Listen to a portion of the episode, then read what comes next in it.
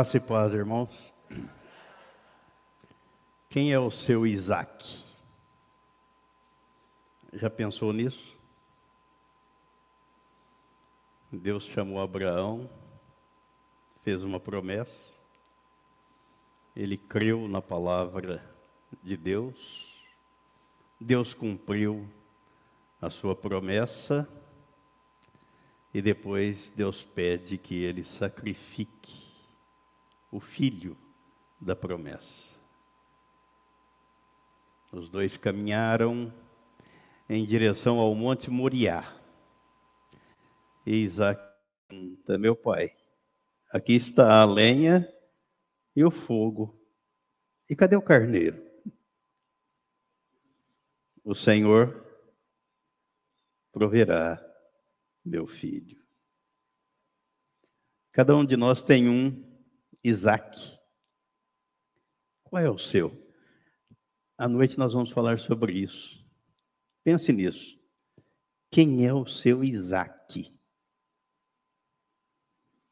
Mas agora nós vamos continuar tratando do capítulo 17 do livro de Apocalipse, ou o livro da Revelação. Semana passada nós fizemos uma introdução versículo, o que está escrito aí no versículo 14. Apocalipse, capítulo 17, versículo 14. Pelejarão eles contra o cordeiro, e o cordeiro os vencerá pois é o Senhor dos senhores e o Rei dos reis. Vencerão também os chamados, eleitos e fiéis que se acham com ele. O mundo aqui está derrotado. Os vencedores são aqueles que estão em Cristo, com ele. Pai Santo, nós te damos graças pela oportunidade que nos concedes de estarmos aqui na manhã nesta manhã, para meditarmos na tua palavra, para ouvirmos a tua voz. E pedimos que o Senhor fale conosco, dando-nos o entendimento, a compreensão, a revelação da tua palavra, assim como a compreensão, o entendimento e a revelação da obra consumada por Jesus na cruz do Calvário, onde ele nos atraiu a si para trocar a nossa natureza adâmica pela tua natureza divina. Muito obrigado, porque nada fizemos por merecer, mas o Senhor fez tudo por amor, porque o Senhor nos amou sem explicação. Um amor incondicional. E nós louvamos e exaltamos o teu nome em nome de Jesus. Amém. Semana passada nós falamos, baseado neste texto, neste versículo, e no contexto do capítulo 17 de Apocalipse, que o mundo é inimigo de Deus. O mundo odeia Deus, odeia Jesus, odeia os cristãos, odeia a palavra de Deus. Isso nós falamos a semana passada. E nós vamos dar seguimento àquilo que nós iniciamos na semana passada. E ver aqui na Bíblia, e o texto mostra isso, o versículo 14, de que apesar deste ódio destilado pelo mundo, estampado pelo mundo, a vitória é do Cordeiro e da igreja, que é o seu corpo, a noiva do Cordeiro. O texto diz aqui que vencerão também os chamados, eleitos e fiéis, que se acham com Ele. Aí cabe uma pergunta, né? Você é fiel a Deus? Você é fiel a Jesus? Você é leal a Ele? Ou é um daqueles que participam, caminham juntos, como aqueles que ajudaram Noé a construir a arca, mas não entraram nela. Então a questão é séria, é muito mais séria do que a gente pode pensar. Muitos, e João diz isso na primeira carta dele, né, que eles saíram do nosso meio, mas não eram dos nossos. Muitos caminham, muitos ajudam a construir a arca, participam da igreja, mas não estão em Cristo. E a gente pode medir, e eu não julgo ninguém, mas quem julga é a palavra. A gente deve medir pelas nossas atitudes. Qual é o grau de relacionamento, de comunhão que você tem com Deus? Isso tudo nos leva né, àquilo que vemos aqui e vamos ver à noite. Há uma sequência.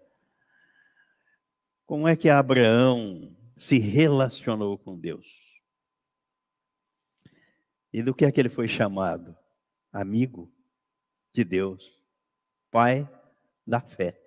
Por quê? Porque ele creu no que Deus falou e levou a sério o que Deus falou para ele. Será que a gente leva a sério mesmo? Jesus veio com a missão de reconciliar o mundo com Deus, mas o mundo odeia. A Deus se levanta contra Deus, é inimigo de Deus. É o que o apóstolo Paulo escreve aqui na carta aos Romanos, no capítulo 5. Capítulo 5. Nos versículos 8 ao 11. Ele diz assim: Mas Deus prova o seu próprio amor para conosco pelo fato de ter Cristo morrido por nós, sendo nós ainda pecadores. Aqui é uma mudança de status, de condição, de posição. Éramos pecadores e agora novas criaturas em Cristo. Logo, muito mais agora, sendo justificados pelo seu sangue, seremos por ele salvos da ira. A ira de Deus continua sobre o mundo incrédulo, sobre o mundo ímpio, sobre o mundo rebelde, sobre o mundo que rejeita a palavra dele.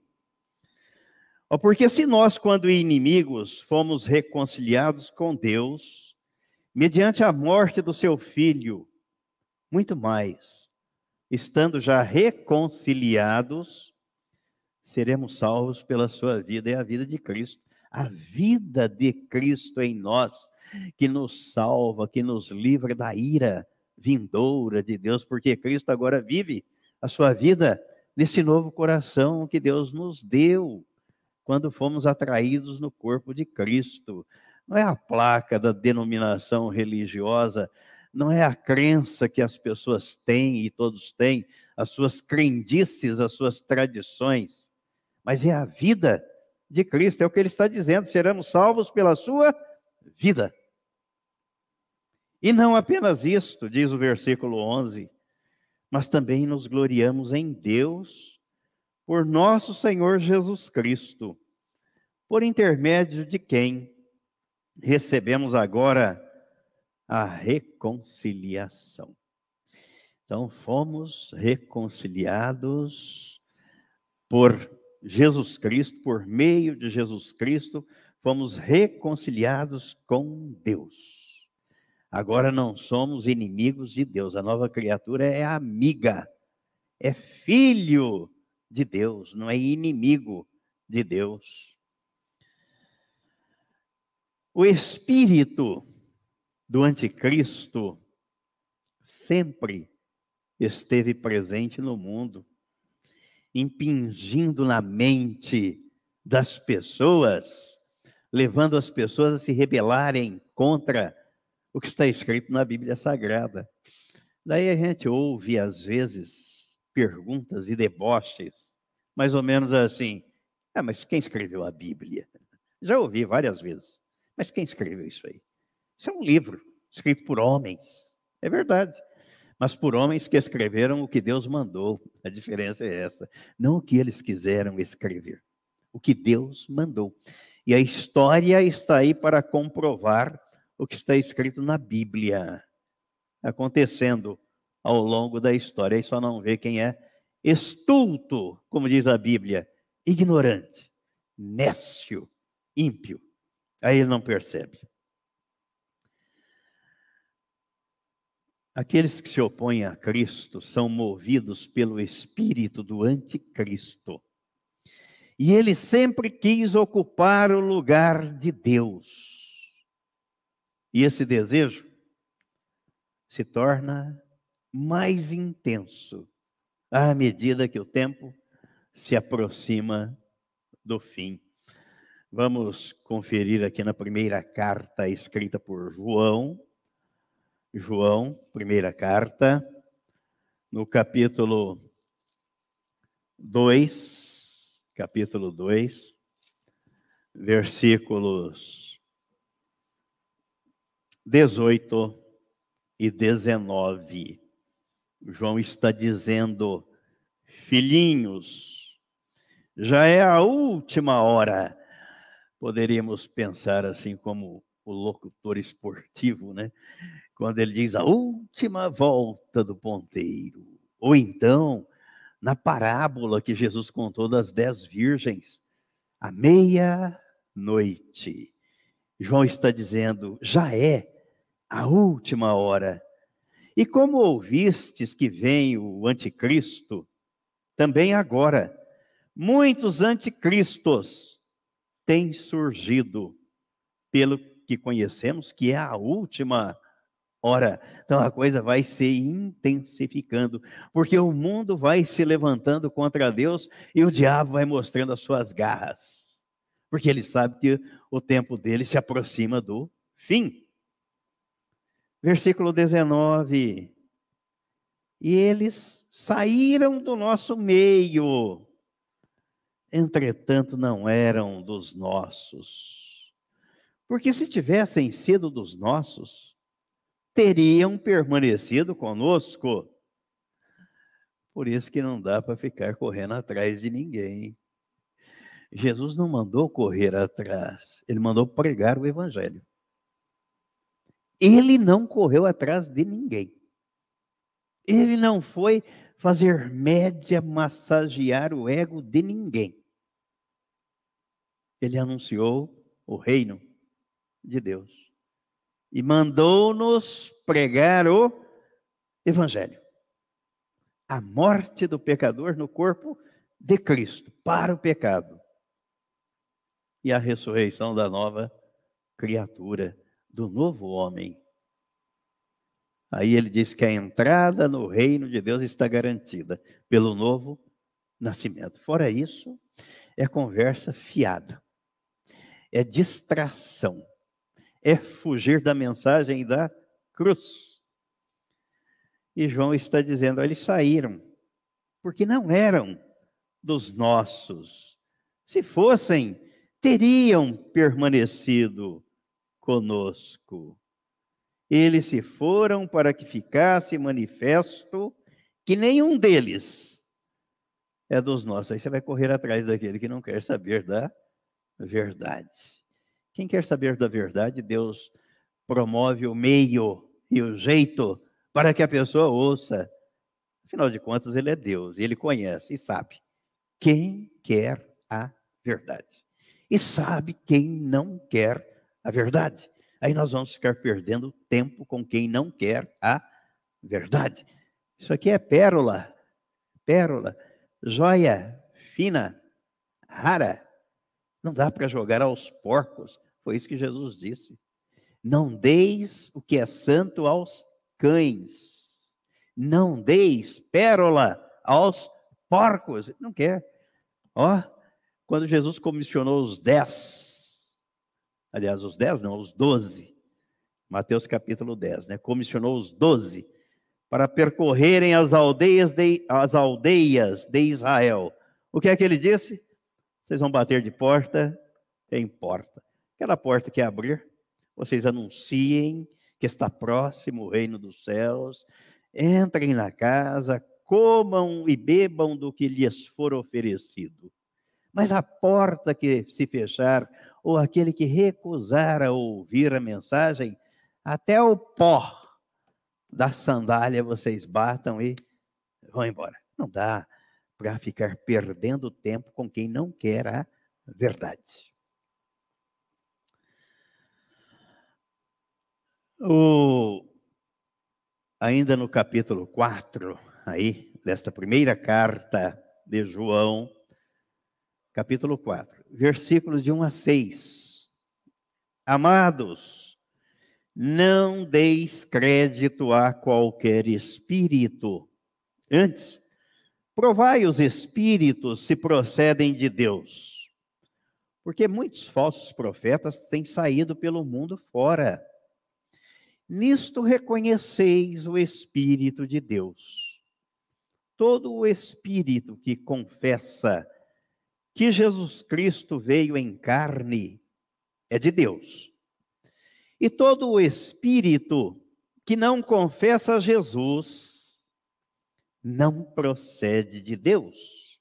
Pelo contrário, este é o espírito do anticristo, a respeito do qual tendes ouvido que vem e presentemente já está no mundo. Filhinhos, vós sois de Deus, e tendes vencido os falsos profetas, porque maior é aquele que está em vós do que aquele que está no mundo. Eles procedem do mundo. Por essa razão, falam da parte do mundo. E o mundo os ouve. Nós somos de Deus. Aquele que conhece a Deus nos ouve. Aquele que não é da parte de Deus não nos ouve. Nisto reconhecemos o espírito da verdade e o espírito do erro. O que João está dizendo aqui, ele disse também, ele registrou também no Evangelho, no Evangelho, que leva o seu nome. No capítulo no capítulo 8 do Evangelho, escrito por João, no capítulo 8, João registrou o que Jesus disse sobre o mesmo assunto. Aqui no versículo 43, João capítulo 8, versículo 43. Qual a razão por que não compreendeis a minha linguagem? é porque sois incapazes de ouvir a minha palavra. Por que, que a igreja aqui, local, é pequena? Tem poucos membros, pouca gente. Porque são poucos os que querem ouvir a palavra de Deus. Lembro até de uma ilustração contada naquele livro, Seminário do Novo Nascimento onde o pastor Simval escreveu, e ele conta lá que numa igreja, numa determinada igreja, o pastor pegou o microfone e saiu pelas ruas da cidade. Esta noite será a noite dos milagres. Venha para receber uma bênção, uma cura, um milagre que Deus vai fazer na sua vida. A igreja lotou.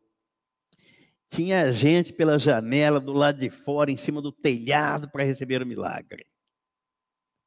Aí na semana seguinte, falou: agora hoje eu vou fazer o contrário. Pegou o mesmo microfone, megafone e saiu pelas ruas. Esta noite o Senhor quer falar com você. Venha ouvir a palavra de Deus.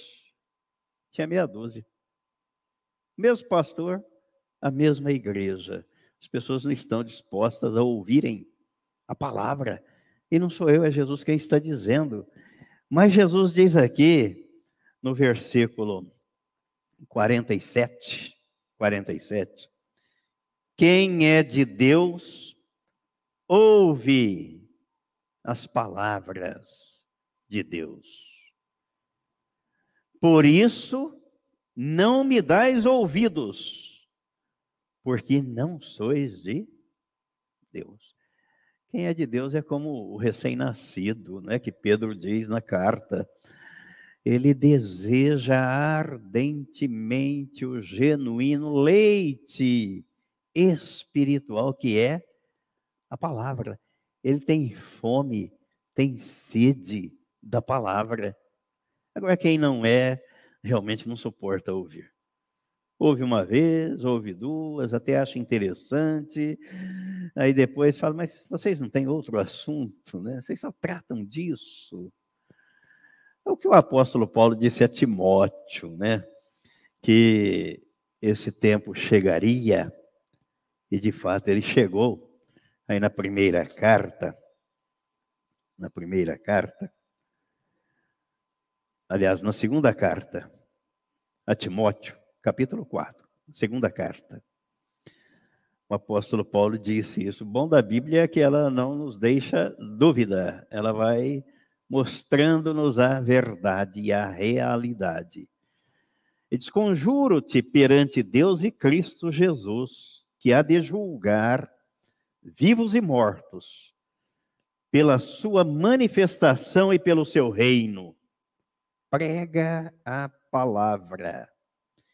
Insta, quer seja oportuno, quer não. Corrige, repreende, exorta com toda longanimidade e doutrina, pois haverá tempo em que não suportarão a sã doutrina. Pelo contrário, cercar-se-ão de mestres, segundo as suas próprias cobiças, como que sentindo coceira nos ouvidos, e se recusarão a dar ouvidos à verdade, entregando-se às fábulas.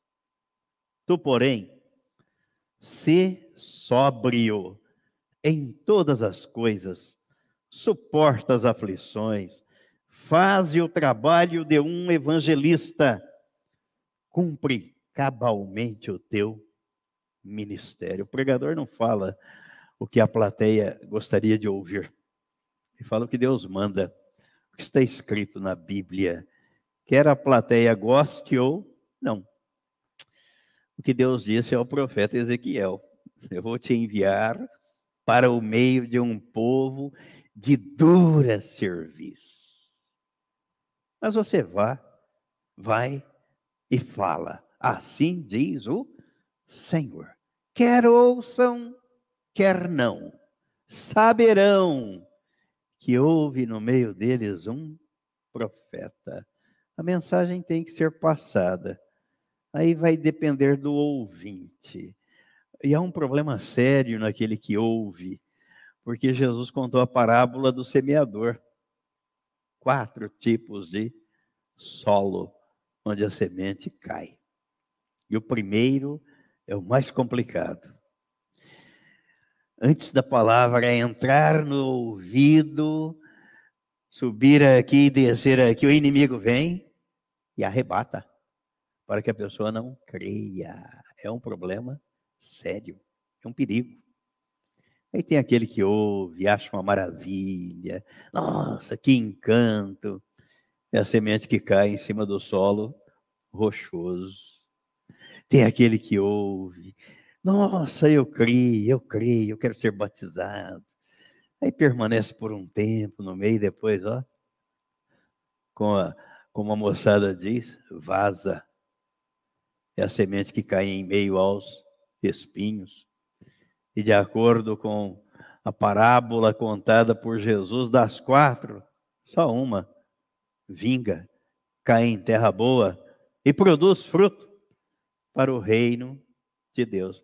Então, até nesse ponto, nós devemos ser, devemos estar atentos e ser zelosos. Senhor, não deixe o inimigo roubar a tua palavra, mas que ela entre desça para cá, não fique aqui, porque alguns a palavra fica só aqui. É a chamada conversão intelectual. Oh, eu criei. E repete os cinco pontos da mensagem da cruz, hein? Igual um papagaio. Temos experiência disso no nosso meio. Depois, ah? Não houve regeneração. Papagaio, se treinar, ele também fala. Fui atraído no corpo de Cristo, crucificado com Cristo, morto com Cristo, sepultado com Cristo e ressuscitado com Cristo. Mas ele não teve experiência nenhuma de novo nascimento. Decorou. Conversão intelectual. Ficou aqui e não desceu para cá. Lembram da réguinha? A régua medida? Errou o céu por 45 centímetros. Tum, tum. Ficou só aqui, não desceu para cá, não trocou o coração. Aí errou mesmo a porta do céu. Sei tudo da Bíblia. Aquele jovem rico né, que chegou para Jesus. Conheço tudo, de cor, desde a infância. Aí Jesus mostrou para ele que ele sabia conhecer, mas não queria compromisso com ele nem com o reino de Deus. E Jesus não correu atrás dele, não. Foi embora triste, aborrecido, mas Jesus não foi atrás dele. Na segunda carta aos Tessalonicenses, no capítulo 2, o apóstolo Paulo fala desse espírito do anticristo e que o tempo presente anuncia que está próxima a sua vinda e implantação da nova ordem ou do novo governo que está para ser instalado. Segunda Tessalonicenses, capítulo 2. Do versículo, a partir do versículo 1. Ele diz, irmãos, no que diz respeito à vinda de nosso Senhor Jesus Cristo e a nossa reunião com Ele, o arrebatamento, nós vos exortamos a que não vos demovais da vossa mente com facilidade, nem vos perturbeis, quer por espírito, quer por palavra, quer por epístola, como se procedesse de nós, supondo tenha chegado o dia do Senhor. Aí ele vai mostrar quando é, como será, a proximidade desse dia. Oh, ninguém de nenhum modo vos engane, porque isto não acontecerá sem que primeiro venha a apostasia, o distanciamento, o esfriamento das pessoas em relação a Deus, à palavra de Deus. Então, isso é visível, é patente. E então, a apostasia, já estamos vivendo este período de apostasia. E seja revelado o homem da iniquidade, o filho da perdição. Ele vai se apresentar, ele está aí para se apresentar. O qual se opõe e se levanta contra tudo que se chama Deus, ou é objeto de culto, a ponto de assentar-se no santuário de Deus, ostentando-se como se fosse o próprio Deus. O que é que ele quer? Ser adorado, como Deus é adorado. Então o anticristo quer ser adorado. Quem é que adora o anticristo? Os que adoram imagens e vão adorar o anticristo depois. Não vos recordais de que ainda convosco eu costumava dizer-vos estas coisas? E agora, sabeis o que o detém, para que ele seja revelado somente em ocasião própria. Então, haverá o, momento próprio para que ele seja apresentado ao mundo. Estou aqui tenho a solução, porque o mundo caminha para o caos, para o abismo. Está caminhando assim o mundo para o abismo. Então vai se levantar o homem. Opa, calma que eu vou pacificar. Vamos nos entender. Vamos fazer um governo pensando no bem-estar de todos. Oh, esse discurso é bonito. Politicamente correto, bem polido e bem trabalhado. Essa será a mensagem. Ó, o cristão, bota um palitinho em cada olho aqui, ó. E o ouvido assim, ó. Opa, e não se esqueça do que está escrito na Bíblia. Opa, isso aí é a previsão bíblica para este evento. Estou vendo alguma coisa acontecendo que a Bíblia diz que será assim. Essa semana eu descobri, até então não tinha visto, né? Que o Tribunal de Justiça do Estado de São Paulo baixou uma portaria para quem quiser, seja o, sejam aqueles que vão buscar os serviços do fórum, sejam os profissionais do direito, se não apresentarem o comprovante da vacina, não poderão entrar. Não pode fazer audiência, não pode consultar processo, não pode fazer, não pode entrar. Aí eu fico me perguntando, diante do que está escrito aqui no texto de Apocalipse 13, que aquele que não tiver a marca na mão direita ou aqui, e fico comparando com o aparelhinho que é passado aqui e aqui, fico pensando nisso. Aí o texto diz: não pode comprar, não pode vender. Né, os países estão abrindo as suas fronteiras, mas para quem tem a vacina, para quem tomou e comprovar a vacina. Por enquanto, por enquanto, vejam a sutileza das trevas. Por enquanto, ainda é lançado num sistema. E as pessoas tomam a vacina, tem o seu nome lá no sistema. Então, a rede mundial aí de computadores vai lá, ah, tá, seu nome está lá, você tomou mesmo. Mas vai chegar a hora que isso não será o suficiente. Precisará da marca mesmo, ser identificada aqui no aparelhinho.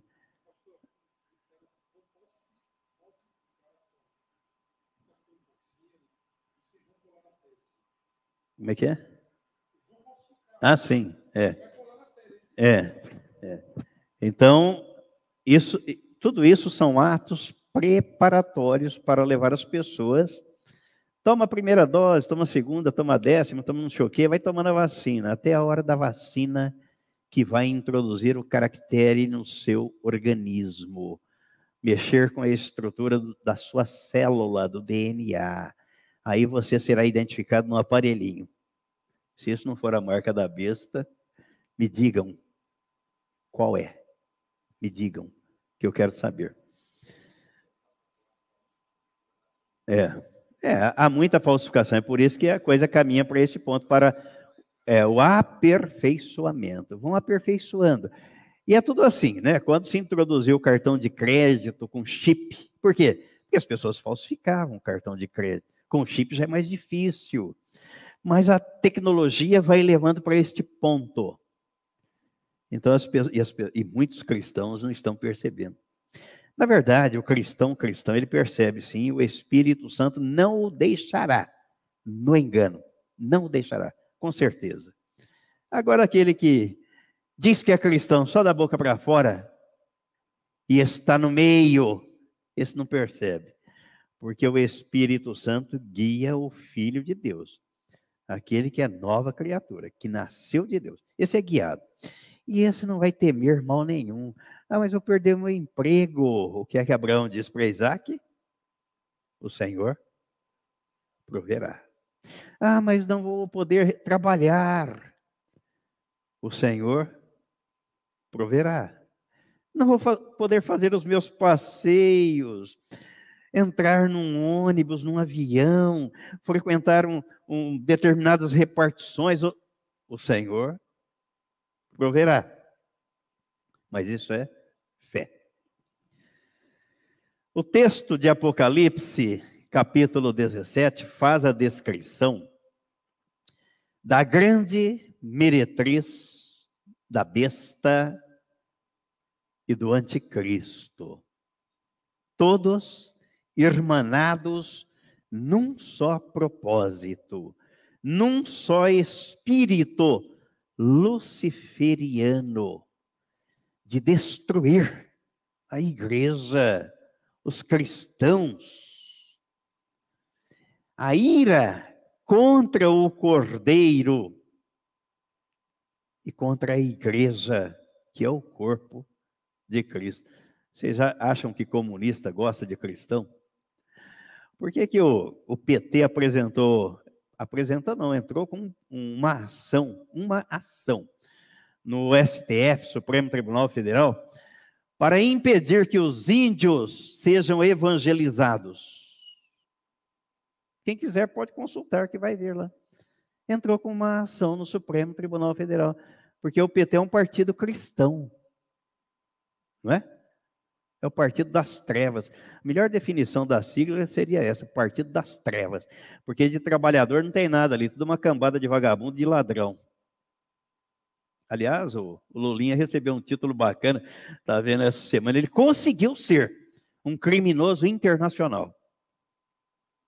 Conseguiu. Internacional. Daqui a pouco ele vai estar sendo procurado pela Interpol, mas não vai porque faz parte do sistema, né? Sistema acoberta passa a mão na cabeça. Não pode ser honesto e falar a verdade, aí você será perseguido. Mas se for bandido, ladrão, não tem problema, não será perseguido. Estará de acordo com o sistema. Que coisa triste, né? A que ponto a humanidade chegou? Fala a verdade. Ser ladrão, desonesto, saquear os cofres públicos, desviar recursos públicos, quebrar as empresas públicas, não tem problema. Agora não pode falar a verdade e ser honesto. Aí tem problema. Não pode.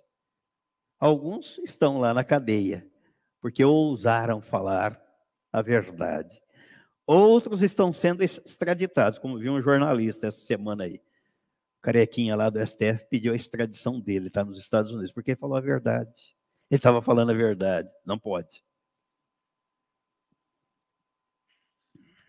Quando a Bíblia se refere à igreja, ela não está tratando de denominação, de placa.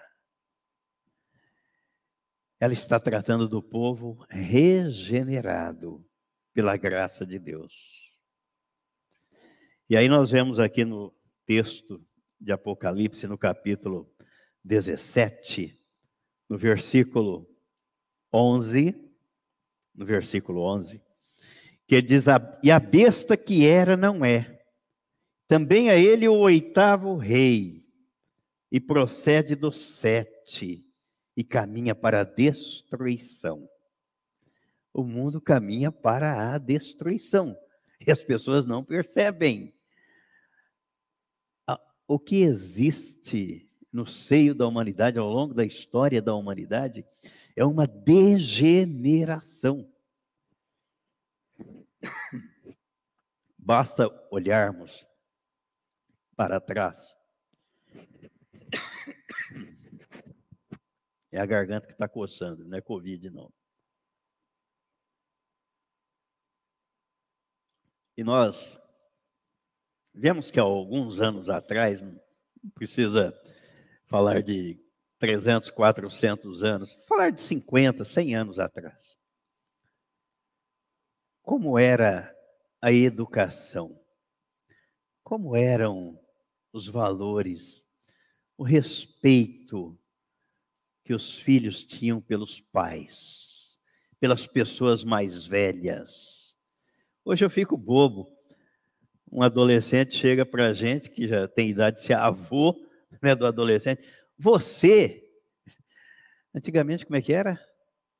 Senhor, senhora, por favor, dá licença. Hoje a pessoa te derruba, te empurra, não pede licença, te atropela.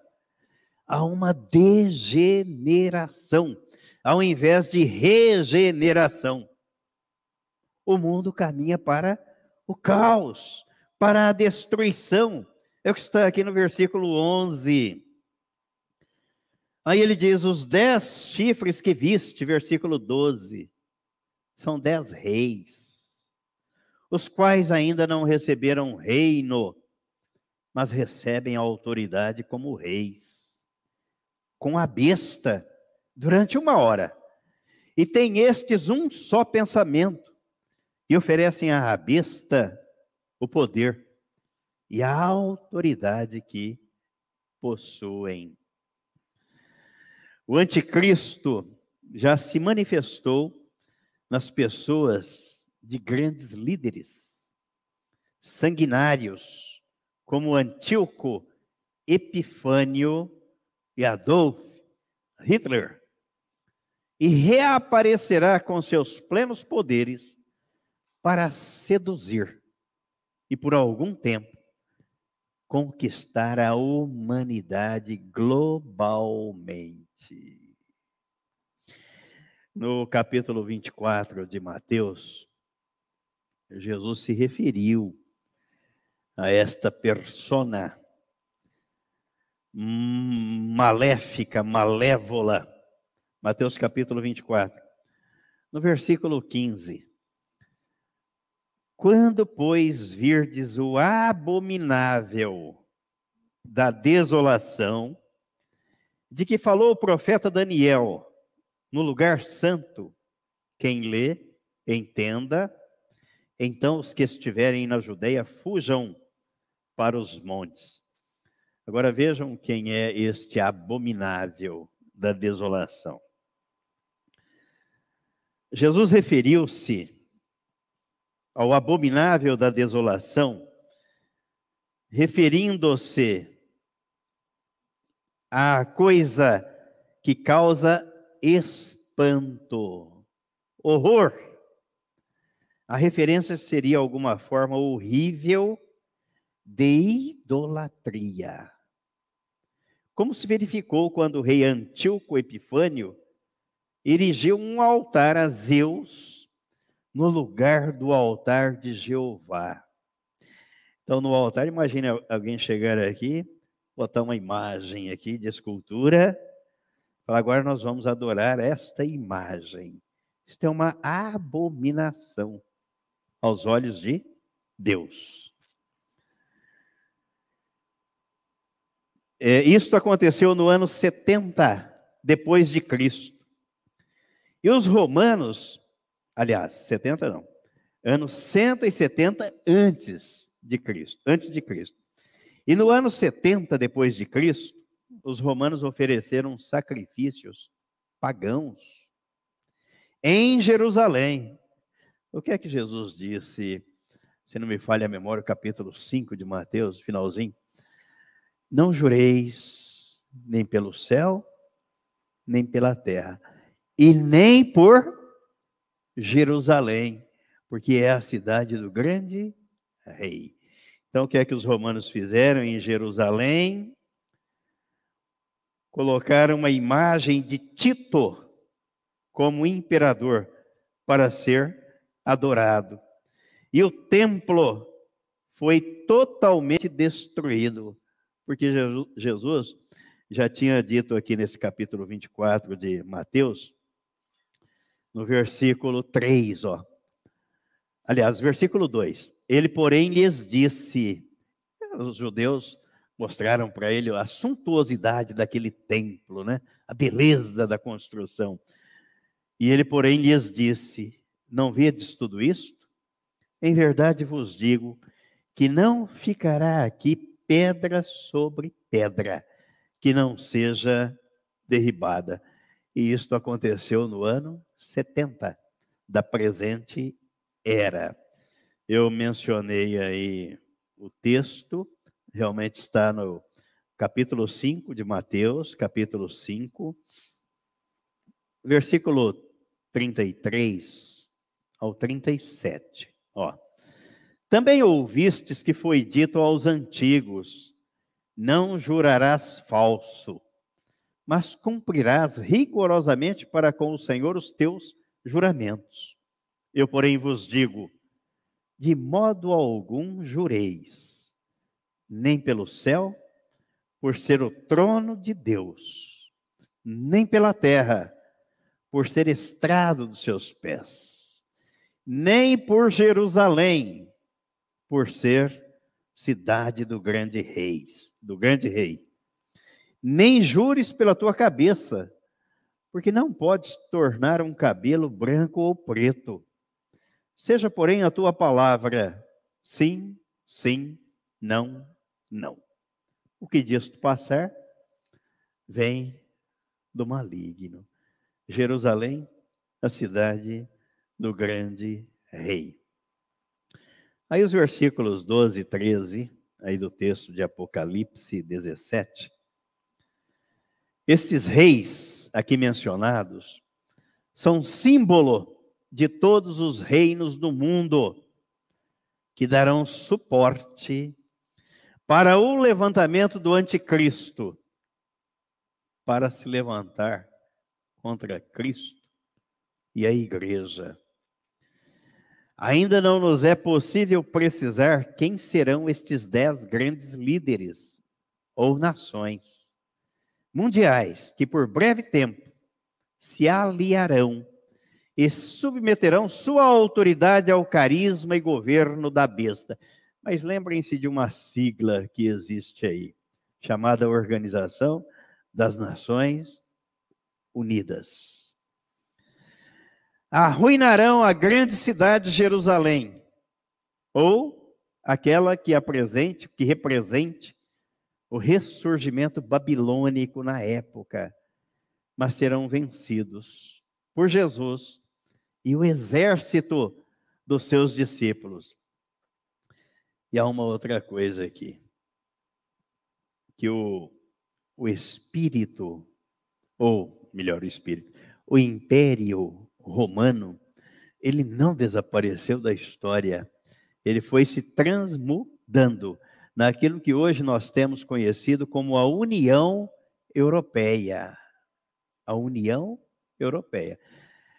Então, é, e, não é coisa muito antiga, né? Dá para a gente recordar direitinho quando as fronteiras da Europa foram abertas, quando se criou o Banco Central Europeu, cuja sede é na Bélgica, quando se criou a moeda única chamada euro, euro, na zona do euro, eu lembro que em 97, quando eu fui, estive lá pela primeira vez, né?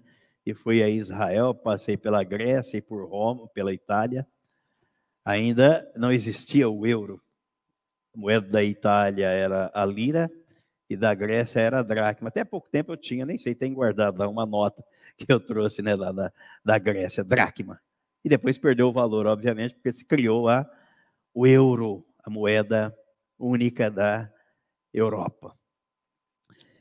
Então ali está o espírito do anticristo e está o cumprimento das profecias bíblicas. Então tem um objetivo, tem um propósito. Olha, a besta se voltará.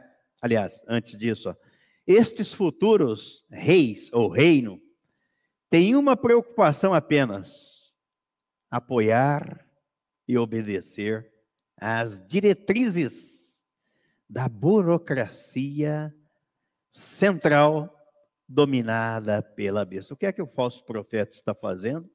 Unindo líderes mundiais. Ele está se movimentando para isso. O falso profeta, ele já está agindo. E onde é que ele está? Na Europa. Onde é que ele está? Aqui no versículo 18. A mulher que viste do capítulo 17 aí de, de Apocalipse. É a grande cidade que domina sobre os reis da terra, em Roma. E mais precisamente no Vaticano. É lá. Então, estes futuros dez reis têm uma preocupação só: apoiar e obedecer as diretrizes da burocracia central dominada pela besta. E ela se voltará contra a meretriz para destruí-la. É interessante, isso aqui a gente chama assim, vai dar um tiro no próprio pé. Ou aquilo que Jesus disse, que nenhum reino dividido contra si mesmo subsiste, ele acaba. Vejam só, o versículo 16 aí de Apocalipse 17 capítulo 17. Os dez chifres que viste e a besta, esses odiarão a meretriz. Eles fazem parte do sistema, ela está no meio, mas eles vão se voltar contra ela. Haverá uma revolta. Dá para entender isso? Quem é que comanda tudo isso? Onde é que está o poder maior? Onde é que está a vitória? Odiarão a meretriz e a farão devastada e despojada, e lhe darão as carnes e a consumirão no, lhe comerão as carnes e a consumirão no fogo. Aqui há uma mudança radical.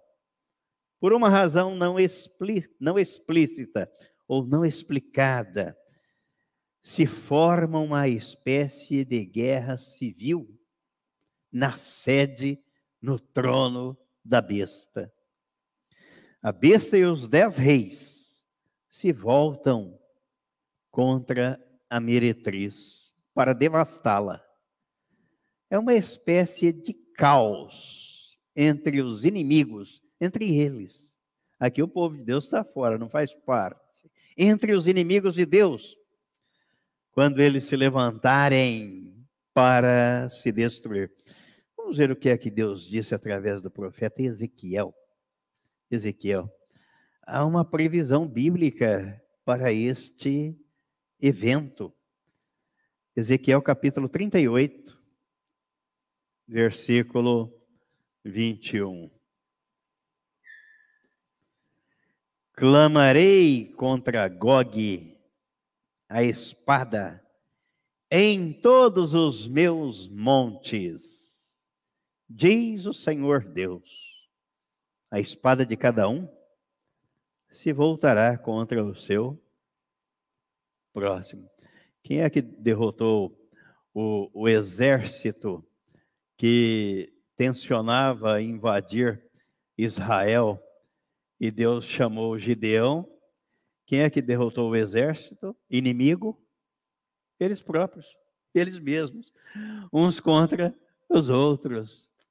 Aqui, a profecia bíblica, esta ainda há de se cumprir neste período. Chamarei contra Gog a espada em todos os meus montes, diz o Senhor Deus. A espada de cada um se voltará contra o seu próximo, contra os próprios inimigos. O mundo vai destruir a si mesmo. O reino de Satanás vai estar dividido contra si mesmo e não vai prevalecer. Essa é a canoa furada, que a maioria embarca nela. É furada. Não é o caminho que conduz à vida, não é a verdade, não é Jesus, é o mundo do engano que engana as pessoas. Os homens estarão desiludidos. Mas quem vai criar essa desilusão? Nos homens? O próprio Deus. Para que um milite, atue, guerreie contra o outro. Eu gosto muito desse texto aqui, ó, Mateus capítulo 12. Bom, não há texto na Bíblia que eu não goste. Não há. Mateus capítulo 12, versículo 22 ao 28. Então lhe trouxeram um endemoniado, cego e mudo. Então o camarada não enxergava e não falava. E ele o curou, passando o mudo a falar e a ver. E toda a multidão se admirava e dizia: É este, porventura, o filho de Davi? Mas os fariseus, ouvindo isto, murmuravam este não expele demônios, senão pelo poder de Beuzebu, maioral dos demônios. Se fizeram e falaram isso de Jesus, o que você vai esperar do mundo em relação a você? O quê? Jesus, porém, conhecendo-lhes os pensamentos, disse: Todo reino dividido contra si mesmo ficará deserto, e toda cidade ou casa dividida contra si mesmo não subsistirá. Se Satanás espelha a Satanás, dividido está contra si mesmo. Como, pois, subsistirá o seu reino? E se eu expulso demônios por Beuzebu, por quem os expulsam vossos filhos?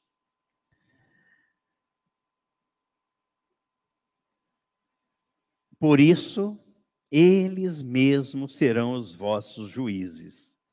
Se, porém, eu expulso o demônio pelo Espírito de Deus, certamente é chegado o reino de Deus sobre vós. A, a, lição aqui, o princípio, que a gente deve estar sempre atento. Todo reino dividido contra si mesmo acaba. Toda briga em casa, em família, destrói tudo. Acaba com tudo. Toda briga entre sócios na sociedade acaba com tudo. Todo reino dividido contra si. Aquela, é, é aquela expressão que a gente vê e ouve. É a briga do soldado do mesmo grupamento. Começa a brigar entre si. Não precisa do inimigo para atacar. Eles vão se destruir. Acaba. Então o mundo vai destruir a si. Não é Deus quem vai destruir. O próprio mundo vai se destruir. A Babilônia será despida. Estamos terminando aqui, viu? Ridicularizada e exibida em toda a sua imundícia, como bruxa que ela realmente é. É uma bruxa. A maquiagem e o adorno, a capa de verniz, será retirada, serão tirados. A máscara vai cair. E ela será exibida em sua terrível nudez e imundícia. Ela vai cair. Vejamos o capítulo 18 de Apocalipse. 18 o versículo 2. Aliás, vou ler o, 1 um e o 2. Depois destas coisas, vi descer do céu outro anjo que tinha grande autoridade, e a terra se iluminou com a sua glória. Então exclamou com potente voz, dizendo: Caiu. Dá para imaginar essa voz assim: Caiu! Caiu a grande Babilônia e se tornou morada de demônios, covil de toda espécie de espírito imundo e esconderijo de todo gênero de ave imunda e detestável. Até o 3. Pois todas as nações têm bebido do vinho do furor da sua prostituição espiritual e com ela se prostituíram os reis da terra. Também os mercadores da terra se enriqueceram à custa da sua luxúria. Caiu a grande Babilônia. Quem é que vence? Quem são os vencedores? Capítulo 17, versículo 14. Pelejarão eles, pelejarão eles contra o cordeiro e o Cordeiro os vencerá, pois é o Senhor dos senhores e o Rei dos reis. Vencerão também os chamados eleitos e fiéis que se acham com ele. Amém? E amém. Nós ainda vamos prosseguir aqui na próxima semana, se Deus nos permitir. 31 de outubro. Próximas